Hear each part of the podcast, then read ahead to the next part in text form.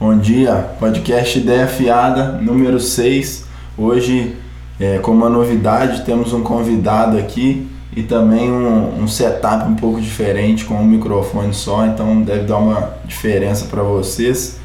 Novamente aqui com meu amigo Dudão, de sempre. Bom dia, bom dia, bom dia Tulhão, bom dia Jusão. É, uma, é diferente hoje, um programa, um episódio diferente. Isso, é, como a gente já o queria... Eduardo já deu spoiler aí, o convidado é o DJ Alex Gomes, meu amigo Jusão. Bem-vindo, Jusão. Fala, Tulhão, fala, Dudão, tudo tranquilo? Bom dia. Bom dia. E para começar, já vou introduzir o tema aqui, a nossa pergunta é se existe hora certa para largar um sonho, por que, que a gente escolheu isso? Como é, alguns de vocês sabem, nem todos, o Josão, nosso amigo Alex aqui, é músico desde de novo, é DJ e produtor musical, então a gente falou. É, seria um questionamento bom porque a gente vê muita gente tentando viver desse sonho de música, às vezes de futebol, e no meio do caminho fica essa questão: será que existe uma hora certa para largar isso? A pessoa deve perseguir isso para o resto da vida? E é isso que a gente pretende discutir aqui hoje, né, Dudão? É isso aí, Tolhão. E para começar, eu também gostaria de falar uma pontual uma coisa que é o seguinte: é, o nosso último episódio falou como ter sucesso, desenvolver uma carreira bem sucedida e tudo mais. E desde, desde o nosso primeiro podcast, eu sempre estou frisando que os nossos temas eles são coerentes. E hoje não é diferente, né? Se Nós conectam, falamos, né? Eles se conectam. Né? Nós falamos de carreira, de como é, se adequar a, um, a, uma rotina que pode te levar é, a um, a, ao seu objetivo. E hoje nós vamos falar né, assunto relacionado a isso também que é você deve persistir ou não. Tem um momento exato, qual que é o momento de você perceber que aquela caminhada não será é, suficiente para você conseguir o seu objetivo. Então tudo isso é, faz com que a gente pense, e nós vamos discutir isso no nosso podcast, é, qual que é o momento, ou se não tem momento, se a gente deve persistir. E para começar, é, eu vou falar, perguntar para o Jusão como que foi aí, é, né, já no, no, na, na área dele, que é a musical, a produção musical. Jusão, como que foi assim a sua inserção nesse mundo da música? O que, te levou é, a você estudar, a querer é, se profissionalizar nesse campo? Tá, para responder essa pergunta eu tenho que voltar um pouquinho na minha história, porque fica mais fácil. Comecei minha carreira musical aos 14 anos como DJ. Fui convidado a trabalhar em uma rádio, aprendi a, a técnica de mixagem e aí com, começou a minha jornada. Aos 16 entrei em um curso de produção musical e aos 18 entrei em engenharia de áudio. Acabei cursando engenharia de áudio. E foi muito natural, na verdade. Como um lado da música puxa o outro, e não é porque você trabalha com, com ramo boêmio e tudo que você não tem que estudar. Acaba que eu me profissionalizei por isso. E hoje eu trabalho como DJ também, mas trabalho muito em estúdio, fazendo gravações e outras coisas. Mas foi meio que natural mesmo. Foi um segmento natural. Não, bacana. É até bom para o pessoal é, situar aí como que você começou, acho importante. Você já citou aí que é um, um ramo boêmio, né? Eu concordo, acho que ele é bem romantizado, tem muito é, da boemia envolvida aí. Você acha que isso talvez atrapalhe muita gente a, a, buscar o profissionalismo né, nesse meio? Eu acredito que atrapalhe a maioria das pessoas, se não todas, pelo menos em uma parte da sua carreira. Porque é um ramo muito bonito, todo mundo acha muito legal e, e é um ramo gostoso de trabalhar. Mas as pessoas acabam confundindo o lazer com o trabalho às vezes. É, com certeza. Eu concordo. Eu acho que é, o difícil de trabalhar com alguma coisa que você ama é justamente isso. Né? Ou ela vira trabalho no fim das contas, ou é, é difícil separar uma coisa da outra. Mas Interessante. É, é, é até interessante falar, escutar o João falando isso, que a gente fica, a gente fica com aquela questão na cabeça. É, poxa, é, será que essa. Né, muita gente, eu não sei né, se, o Ju, se o Jusão já teve essa experiência, por exemplo, é menosprezar né, a profissão do, da, do produtor musical, daquela pessoa que trabalha com música, é, e perceber né, algumas pessoas verem que aquilo não é uma. Ah, não, larga isso, faz outra coisa, né? Aquelas profissões tradicionais, né? Que todo mundo acha que é isso que dá é, visão, dinheiro e, e, assim, não tem nada a ver. E, Jusão, você já sofreu, você já viveu isso na sua, na sua vida, tanto pelo lado familiar, pelo lado é, dos amigos? Alguém já. Você já teve essa experiência? É, eu acho que o lado musical ele sempre sofre preconceito. Principalmente no início, quando eu comecei a ser DJ, minha família ficou muito preocupada. E eu não posso julgá-los também, porque todo mundo sabe o que, que o músico passa com cachê. Isso é meio que aberto. Ou você fica famoso, ou acaba numa situação financeira complicada. Mas não é bem assim, na verdade. Tem muitos músicos, muitos DJs que vivem, mantêm família com um salário ok, ou muito bom, por sinal. Mas depois da, da engenharia de áudio foi um pouco mais tranquilo, porque normalmente o pessoal respeita mais. Partir do momento que você entra em um curso, a galera acaba respeitando um pouco mais. É, eu acho que sem dúvida buscar aí, é, educação né, em qualquer meio vai, vai te levar mais longe, mais rápido. Mas você comentou essa questão da fama, eu acho que ela é muito importante da gente discutir aqui também. É, com certeza esses meios, por exemplo, o meio do futebol, da música, é, da, da atuação, do teatro, ele envolve, é, muito ligado à fama. Como assim? As pessoas só é, valorizam o trabalho de quem se torna famoso basicamente, assim, a sociedade em geral. Você acha que essa pressão ela atrapalha demais porque tá todo mundo sempre esperando a hora que a pessoa vai ficar famosa, parece. Acredito que atrapalha sim, porque nós vemos ótimos profissionais no mercado, ótimos músicos, ótimos produtores e que eles procuram a fama de todo jeito e às vezes o trabalho dele não é focado para grandes massas. Às vezes ele tem um trabalho muito bom, mas é um trabalho que na, na região dele não é tão forte, que vai demorar um pouco mais para chegar à fama, e fama é consequência. Uma hora você faz um trabalho que atinge a grande massa. E também não, não, não pode falar que isso é trabalho exclusivamente do músico, porque existe uma equipe de marketing por trás, existe tudo. Às vezes é, você não só não é famoso por financeiro mesmo. Uma coisa que o Tulião colocou aqui agora, e aí eu coloco para uma discussão geral aqui, não só pro Jusão, porque senão ele. Senão o pessoal que tá nos ouvindo vai achar que a gente tá bombardeando ele aqui, né, Tulhão? Só pergunta. Mas o Jusão, fica à vontade também para perguntar e para questionar. Uma coisa, Tulhão, que você falou e que eu achei interessante foi que é, a gente só reconhece, só reconhece não, né? A gente tem assim a tendência de, de seguir pessoas que já têm uma fama. E aí, é, a questão que eu gostaria de, de levantar aqui é o seguinte: é, nem sempre a pessoa que alcança essa fama ela é a melhor. Até o Jusão já comentou isso aqui. Né, talvez o que está por trás daquela pessoa é que leva ela a ter o, o, a explosão de sucesso e tudo mais. E aí até é interessante a gente comentar que, por exemplo, Lafayette, é, a nossa cidade, ela tem é, vários é, projetos teatrais e tudo mais.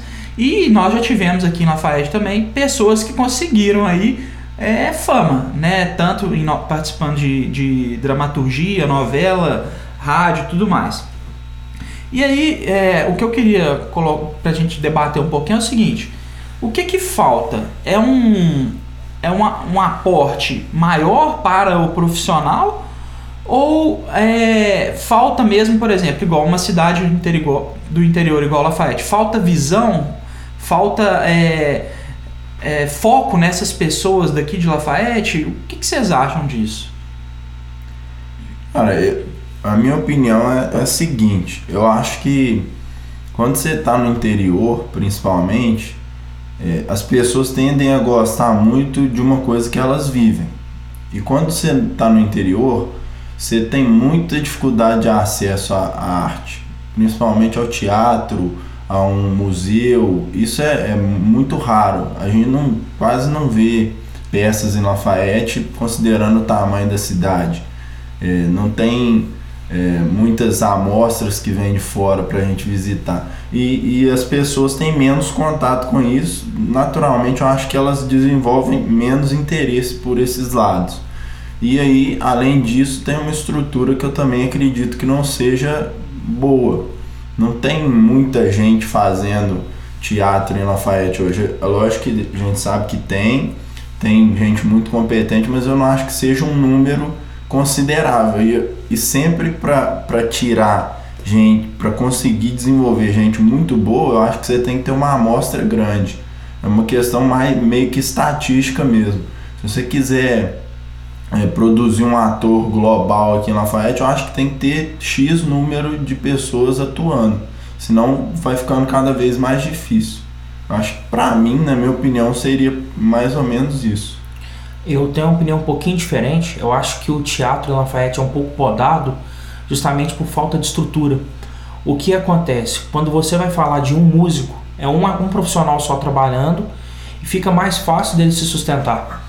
Mas quando você coloca um teatro, um musical, que seja, primeiro, a captação são de mais pessoas, a equipe é muito maior, então você tem duas coisas para se fazer: ou um capital privado muito maior, que nossos teatros são pequenos, é complicado, ou uma iniciativa pública. E Lafayette tem uma iniciativa pública muito baixa em questão cultural. Nós temos até uma feirinha que, que funciona uma vez por semana e às vezes tem algumas peças ali nós temos o Fácil uma vez por, por mês, inclusive tem um ótimo trabalho, mas não tem uma iniciativa muito forte.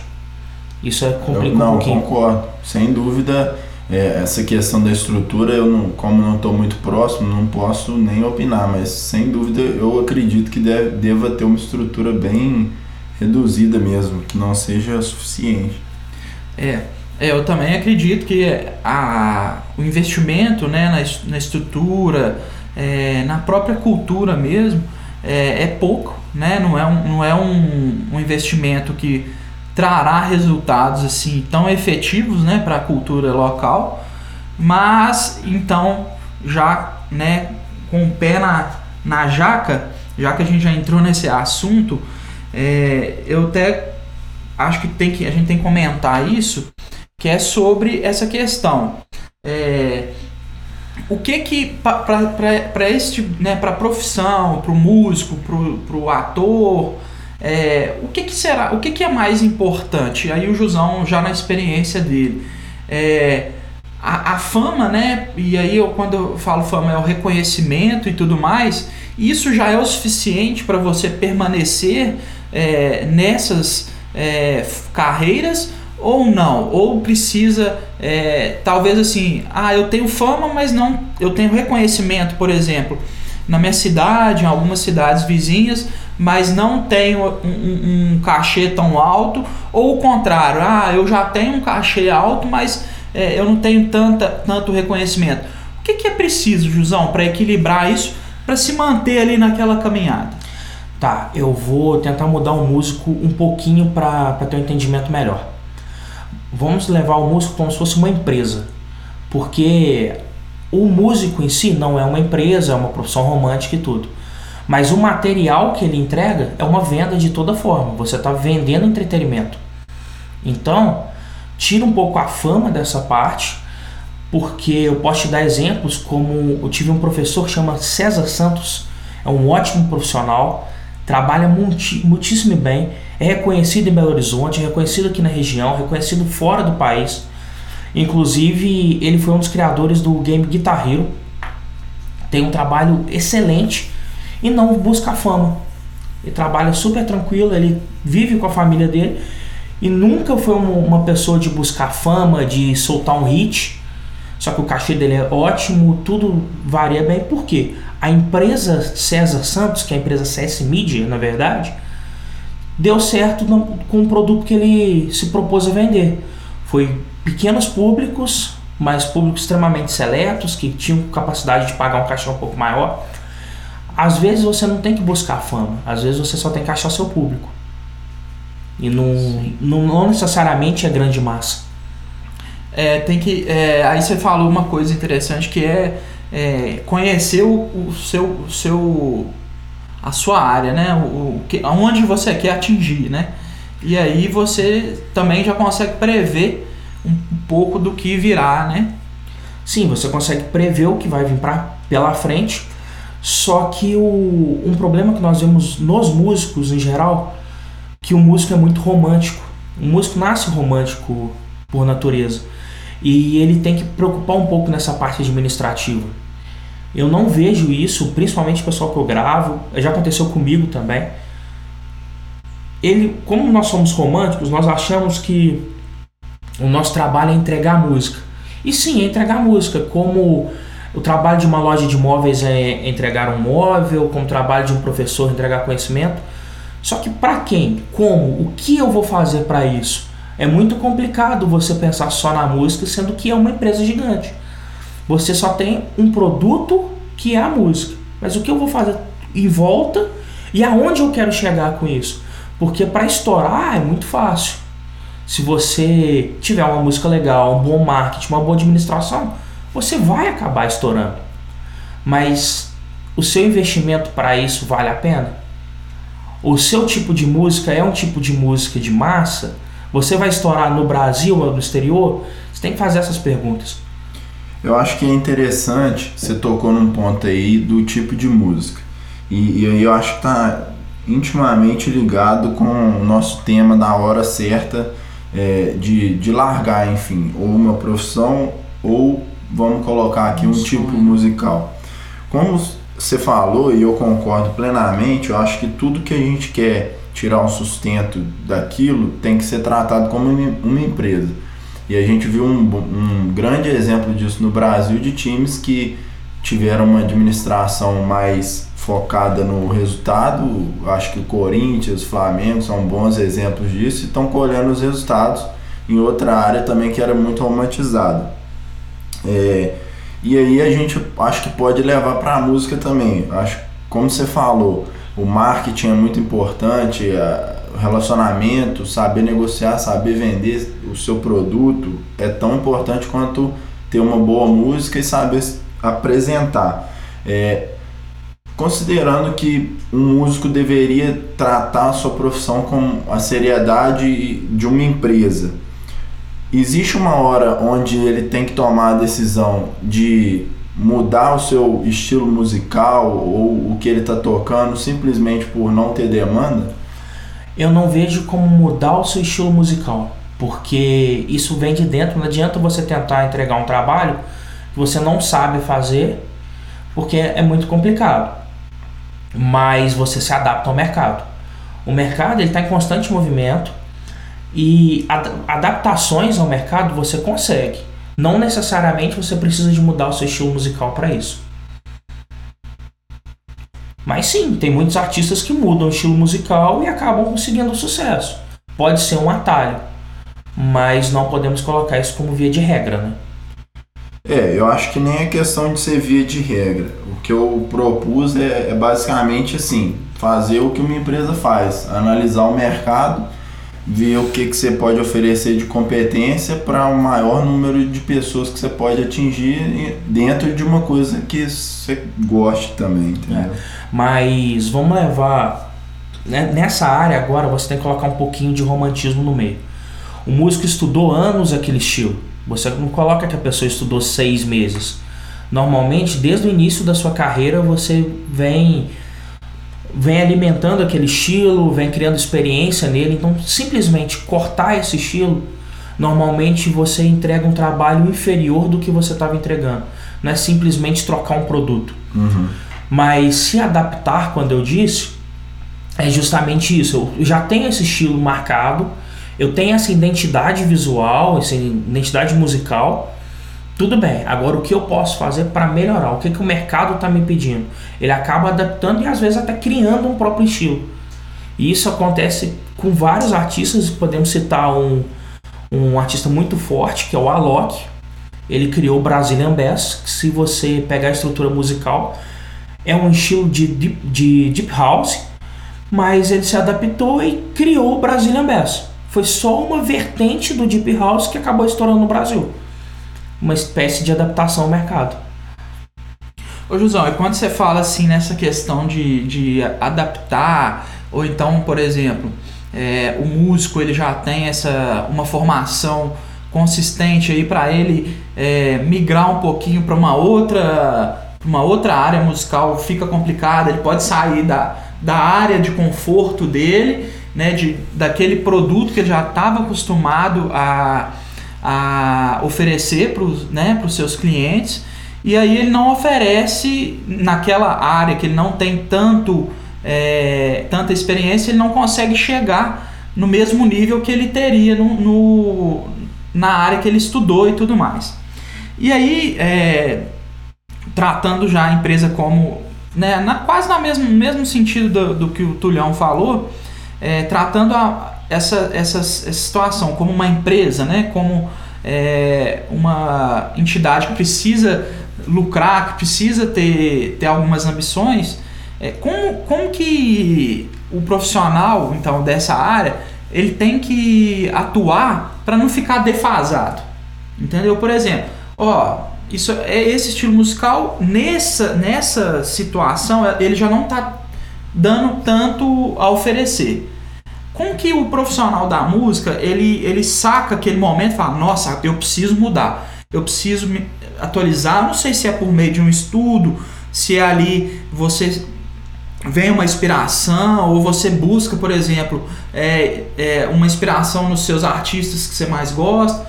Como é que surge esse feeling para você falar, não, eu preciso fazer alguma coisa, eu preciso mudar? Normalmente essa mudança é muito natural porque na verdade não é o mercado que te cobra primeiro. Ele cobra do, dos artistas principais que estão em sucesso e que justamente são suas inspirações. Não é que você trabalha no mesmo estilo musical ou estilos musicais próximos que você não consegue mudar. A música em si ela está em constante movimento. Se você pegar é, esse, esse movimento, o techno de, do, dos anos 80 e o techno de hoje é totalmente diferente. Ele não é mais o mesmo estilo musical, mas justamente porque um artista começou a mudar lá atrás e o outro foi mudando, isso aí foi evoluindo a própria música Muitas pessoas falam que a música antiga é melhor, a música contemporânea é melhor, música clássica, né? Desculpa. Mas na verdade elas são apenas diferentes. Existe música boa em todas as épocas, só que são momentos diferentes da sociedade, são momentos diferentes dos grandes artistas e justamente eles inspiram os pequenos artistas. E isso vai fazendo uma, uma roda do mercado girar em consequência, na verdade, porque no início foi romântico, mas agora nós temos que, que girar essa roda. Em questão de público, que você fala ah, mudar o, o estilo pelo público, eu acho meio complicado. Eu acho mais fácil você mudar o seu público. É uma, uma maneira mais rápida de conseguir isso. Por quê? Às vezes você tem um estilo que na sua cidade não está tão forte hoje, mas ele pode estar forte amanhã. E isso aí acontece com todas as cidades. Uma cidade escuta mais um estilo de música, outra cidade escuta mais, outro estilo de música, mas isso também está em constante movimento. Pega a nossa cidade, Conselheiro Lafayette, e coloca o que nós escutamos na década de 80, na década de 90, 2000, 2010 e agora. Mudou totalmente. Então, às vezes, se você dá um pulinho para a cidade do lado e depois voltar, é muito melhor do que você mudar seu você estilo. Já pega outra situação, né? Sim. É. E só, e aqui só fazer uma, uma análise que o Josão falou, Tulião, interessante que a gente sempre toca nos assuntos também, nesses assuntos no nosso podcast, é que como que tem a ver né, o momento é, social, o momento de vida né, da, da, da, da, da comunidade, como que até como como que isso influencia até na, na questão cultural, na questão é, musical. a gente tá falando mais de música, mas, por exemplo, no teatro, né, na, na, na dramaturgia, como que essa situação ela é, é pulsante, né? A gente percebe ela, é, a gente vive essa situação e aí os artistas, né? Eles conseguem captar aquilo ali, levar para eles, faz ali uma, um estudo, se aperfeiçoa e te traz um resultado daquilo é, parecido com o que a gente viveu, né? É como se fosse, é, por exemplo, no caso do Jusão, a música, ela, ele tenta, ele capta aquela situação, né? Não é nem captar, é, todo mundo está inserido na, naquele mesmo contexto. As pessoas que têm esse dom, né? essa, essa, essa veia artística, eles conseguem filtrar aquilo, absorve e cria né, arte por meio da, dessa situação, dessas, é, desse panorama social que a gente vive. Isso eu acho muito interessante. Como que a, a sociedade, a comunidade, ela se modifica, ela se transforma aí ao longo dos tempos, né, João? Na música, na produção musical, não sei como que era a produção musical no ano, nos anos 80, 90, mas hoje já deve ser bem diferente, até mesmo por causa da tecnologia, né? totalmente diferente. Tecnologia, as técnicas usadas, o que é bonito, o que é feio, porque é muito relativo. Existe a maneira coesa de gravar, a maneira certa de gravar, sim. Mas artisticamente, às vezes você gravar de uma forma que não é considerada usual pode te entregar um trabalho até melhor. Pode colocar o nosso caso, por exemplo nós temos a opção de usar outros microfones, colocamos um microfone no meio da mesa de uma, uma, uma figura polar que capta em todas as direções. O que é isso? Esse microfone vai captar o mesmo som de todos os lados, justamente para esse podcast parecer uma conversa. Se tem uma distância um pouquinho maior do, da mesa, é justamente a distância de uma conversa. Uma pessoa fala um pouquinho mais baixo, isso leva um pouco mais de intimidade para casa do, das pessoas. Uma coisa é você tratar um, um, um fonograma, que é o, o áudio que nós estamos fazendo agora, como uma coisa mais importante do mundo. Outra coisa, não, eu quero levar um pouco de um pouco intimista, eu quero levar um pouco de paixão, eu quero ter esse áudio um pouquinho mais sujo no caso de uma música, para mostrar atitude, no caso do rock and roll, saturação é considerado um, um crime no áudio. Saturação é ruído. Mas a distorção veio de saturação. E a distorção usada no rock and roll há décadas. Eu não sei nem quantos anos isso tem, mas se não me engano, o primeiro, o primeiro compressor, que foi o, o instrumento usado para saturar, foi em 1940. E está aí até hoje. E te garanto, não vai sair. É só uma questão de percepção e atitude. Pensa só, como estragar um áudio pode melhorar ele às vezes. é, isso é arte, né? Basicamente. É, isso é arte. Criar alguma coisa diferente, inusitada, igual o Dudão comentou, fazer uma leitura e, e tirar disso uma coisa diferente que, que geralmente todo mundo vai gostar. E aí eu, eu queria levantar novamente o, o tema, porque ele eu creio que seja universal. A gente colocou aqui como a hora certa para largar um, um, um, sonho, mas a gente pode comentar sobre a hora certa para largar uma faculdade, uma empresa, um negócio, como o Dudão, a gente sabe que largou uma faculdade de para começar outra como às vezes a gente tem que escolher largar um, um emprego, até uma profissão e é, é, universal a todo mundo. E aí eu acho que o romantismo não é, é só da parte artística, assim. Todo mundo quando está trabalhando num projeto, estudando alguma coisa há muito tempo, tem a, o mesmo sentimento de, de, de luto mesmo, de, de, que a coisa vai terminar e pô, me dediquei tanto por isso, trabalhei tanto tempo por isso, não tá dando certo. E, e quando que é a hora certa para para para largar a coisa, tipo, para deixar aí, para para mudar. Eu acho que isso é um, uma coisa bem difícil assim para todo mundo. É, que, que você acha do Dom? O que, que você acha que deveria ser visto se a gente pensar no, na área profissional, né? Para não ser é, tão abrangente também. Eu, Tulhão, eu já, é assim, né? Eu já tive, tive não, foi escolha minha, né?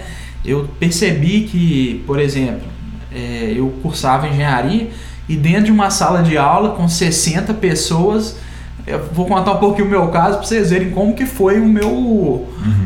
uma sala lotada e a professora passando assim um, um, um, cálculo gigantesco e um amigo meu do meu lado virou para mim e falou assim nossa cara que trem legal vou chegar em casa isso a aula era à noite né uhum. era quase umas 10 e meia a aula terminava 15 para as 15 para as 11 da noite e aí ele, 10 e meia, cara, do meu lado, empolgadaço com aquele negócio, falando, não, vou chegar em casa, vou fazer esse negócio. Eu falei, meu Deus do céu, o que que eu tô fazendo aqui, cara? Você não que tinha tesão nenhum Não tinha tesão nenhum na... Falei, que, cara, o que que eu tô fazendo aqui nessa sala de aula? Eu tô perdendo meu tempo aqui. Porque eu vi que aquilo não era para mim e outra coisa, vi que tinha pessoas que sentia aquilo ali, aquela aquela situação na, na vida, na pele. É a pessoa que nasceu para aquilo. Uhum. Então eu falei, oh, isso aqui não é para mim. Eu sempre fui mais ligado à leitura, não que isso tenha a ver, eu acho que não tem nada a ver se é lógico que você tem algumas algumas indicações de que você tem mais facilidade com certas coisas. Mas assim, eu tô falando isso de forma empírica, não científica, tá? Por exemplo, eu nunca fui muito das ciências exatas, sempre fui um bom aluno tudo mais, mas nunca fui o melhor. E sempre tive mais interesse nas questões históricas e essas matérias. Mas fui, cara. E aí o que, que acontece? Chegou num certo ponto que aquilo para mim não deu. Foi o meu feeling, foi o momento que eu falei, velho, eu tenho que fazer o que eu gosto, o que eu me sinto bem, o que eu me sinto à vontade para fazer, para estudar, para pesquisar. Até porque a gente tem que saber que o que a gente se propõe a fazer é a nossa vida, né? Você levantar todo dia ou você é, dormir um pouquinho mais tarde, é, mas fazendo o que você propôs com felicidade, eu acho que é muito melhor. E sem dúvida, é, eu acho que se a gente tem que ter, se a vida, né, se a situação, ela não te mostra qual o momento de mudar, que essa foi mais ou menos a pergunta, né, Dunão? Que que, qual que é o momento de você mudar? Né? Se a vida não te mostra isso, se está um pouquinho é, obscuro, está meio velado essa situação, você tem que se conhecer. E eu acho que é uma questão interessante. Né? O autoconhecimento. A gente tem que ter o nosso autoconhecimento. Não, não tô. Tudo bem, vamos supor que a vida profissional está indo de vento em polpa, né? Certinho, bacana. Mas talvez você não está feliz. O seu íntimo ali, você está, nossa, é, eu estou levantando pra, cedo para ir trabalhar, mas eu não estou feliz. Não, eu estou cada dia mais a, a, minha a minha vela que tem dentro de mim está apagando. Então eu acho que é hora de mudar. E aí eu, eu, eu considero duas coisas importantes. Ou a situação, você tem que ver, perceber a situação que você está, né? Talvez ela te dá uma indicação. Ou então você ter o seu autoconhecimento, você não tô bem, quero mudar. Agora eu jogo uma questão para vocês, já que você me perguntou isso, né? Nem sempre, nem sempre essa mudança é igual você mesmo falou, Trilhão. Essa mudança é fácil. E aí a gente pode perceber, por exemplo, nessa situação é, que o nosso país se encontra, ou por exemplo, uma questão mesmo de né, um pai de família, uma mãe de família que tem que né, prover a, a casa ou lá, para essas pessoas é mais difícil mudar. O que, que vocês acham? Eu, eu queria falar o seguinte, Tudão. Primeiro, vamos levar numa melhor situação possível. Eu tive colegas de classe que no meio do curso falaram, cara, eu quero terminar, eu quero terminar esse curso, eu sou apaixonado pela música, mas eu não sou apaixonado pelo mercado da música, porque é muito diferente entre ser um músico, ser um músico amador romântico e estar tá ali no mercado todo dia e batalhar com aquilo ali. O cara perdeu um pouco de romantismo da coisa justamente porque ele descobriu que tinha que vender. E isso aconteceu na minha, na, na minha sala e as pessoas continuaram o curso normalmente, elas terminaram, são apaixonadas porque elas fizeram, mas descobriram que o trabalho delas não é aquilo. É simples. Mas isso é na, na melhor das hipóteses. Ele já tinha um emprego, continuou com o emprego, porque aquilo ali não ia fazer falta, e levou como um conhecimento. Existem outros artistas também. Você pode pegar o, o Tomate, que se reinventou totalmente, mudou seu estilo totalmente, justamente porque ele queria, porque ele queria buscar novos mundos, novos ares, e até mudou seu estilo musical, que eu falei mais cedo que não podia, mas é uma questão artística. Só que agora, e quando o dinheiro não está dando? Aí que é a, que é a parte mais complicada. Porque na, na cabeça de todo mundo, se você estudou, se você se preparou para aquilo, normalmente você vai ser bem sucedido. Mas pode ser que isso não aconteça. E é um, uma coisa que, sinceramente, eu acho muito difícil de falar a hora certa de alguém parar. Eu posso falar a hora certa minha de parar, mas outra pessoa é muito complicado de falar sobre isso. É, eu acho que a gente aqui tenta compartilhar nossa experiência, nossa visão. Lógico, como você disse, não com a pretensão de falar, com, mudar a tentar vida de instruir outro, né? a pessoa, É. mas, mas com, com a intenção de reflexão. Todo mundo aqui já teve que largar alguma coisa que gosta. E isso que você falou, acho que tem um ponto muito interessante, muito importante, que é o- a questão do dinheiro. É, a partir de uma certa idade que você precisa de uma independência, o dinheiro ele é inerente, todo mundo tem que conseguir produzir e, e um- uma grande parte, eu acho, do, dessa pressão por largar ou trocar é o dinheiro. Em qualquer, em qualquer situação, até na faculdade é, porque lá a pressão não é por conseguir o dinheiro, mas talvez por não desperdiçar tudo que você já investiu ou seus pais investiram. Então acho que o dinheiro é, tem um papel assim muito forte nessa questão, sem dúvida.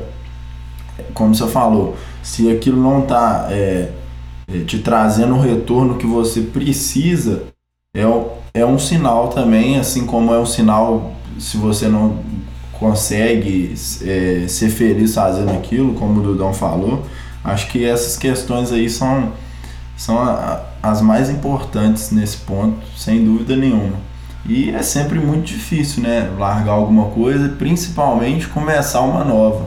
Ô Marco Túlio, e eu acho que, que é legal ressaltar que às vezes você pode ser mais feliz não sendo profissional da música e trabalhando com outra coisa, sendo músico de final de semana, músico em casa e descobrir isso depois. Fala, poxa, eu sou um. Vou colocar no, no seu caso, por exemplo, sou um administrador, mas pô, descobri que eu gosto de, de tocar um instrumento, aquilo ali pode te levar muito mais felicidade do que às vezes ser um profissional da música. E eu acho muito complicado você descobrir isso. Como você descobrir isso? Porque eu ainda estou vivendo meu sonho, ainda não parei. Então é meio complicado te falar o que, que vai acontecer, quando vai acontecer, porque no meu caso simplesmente fluiu. Mas já vi várias pessoas fazendo essa parte, sabe? De que um instrumento acalma. Nós podemos colocar um, um amigo da, da, da nossa turma, que justamente aqui nós estamos com uma roda de amigos, chama Thales. Médico, bem cedido, não, não tem problema nenhum. Me ligou tem uma semana atrás, falando que queria gravar pelo menos uma vez por semana, que aquilo ali ele era apaixonado, que ele queria viver com aquilo. Talvez se ele vivesse de música, não seria a mesma opinião que ele tem hoje. Mas como ele é um amador, ele só tá nessa parte romântica, ele quer continuar com, com, com isso como um, um hobby. E às vezes o músico tem que pensar que ele não vai perder a música, a música está dentro dele e vai continuar para sempre. Às vezes ele só vai trocar um emprego. E isso vai fazer bem para ele. Às vezes ele vai constituir uma família muito melhor, constituir tudo, mas ele vai estar bem com financeiramente, ele vai estar bem no- nos lazeres e era só uma mudança. Cara, muito legal. Eu acho que é, é uma excelente reflexão assim pra gente finalizar aqui hoje. É, é igual você falou, eu acho que não tem nem nada a acrescentar não. É, o João falou um ponto e que a gente já até havia falado, que é o autoconhecimento, você ter né, aquilo dentro de você, aquilo não vai acabar, né? Talvez você precise se, é, se motivar, buscar novas formas de motivar, de entender aquilo e né, deixar o seu dom artístico florir, né, Jusão? E perceber o que que você, que, que precisa, o que, que você pode é, trazer algo novo para conseguir produzir mais, para vender mais. E uma coisa que eu achei muito interessante que o Jusão falou, e eu acho que isso dá para responder o nosso questionamento de hoje, Tulhão, é você gostar do que você faz. Né? Não importa se você seja profissional se você seja iniciante, amador, né? É, o que importa é você gostar daquilo e o simples fato, né? O simples, mas não é, comum, né? Fato de gostar daquilo, né? Daquele, daquela situação te faz melhorar, te faz ver o que, que precisa, o que te faz perceber que qual a hora de mudar, né? Qual o momento certo de você é, procurar novos, novas situações, novas, é, novas tendências, né? Ô Dudão, só te fazer, fazer uma observação do que você disse, não só gostar do que você está fazendo, mas gostar do resultado que aquilo está te trazendo também. Porque nós falamos sobre, sobre isso antes. As pessoas, o objetivo, né? A É, tem que estar tá bem financeiramente, tem que estar tá bem artisticamente. E a pessoa sempre lembrar disso. você está gostando do resultado, continua. Isso aí. é isso aí, galera. É, foi muito legal. Acho que essa participação a gente pretende trazer mais gente aqui, fazer mais vezes, porque enriquece muito a, a conversa e os, os, pensamentos. E a gente fica por aqui então. Sexto episódio do Ideia Fiada. Obrigado, Dudão, Jusão. Valeu, Tulhão, obrigado. Valeu, Jusão, obrigado pela presença. Show de bola, nossa ideia fiada aqui hoje. Obrigado aí pela oportunidade, galera. Abraço, fui!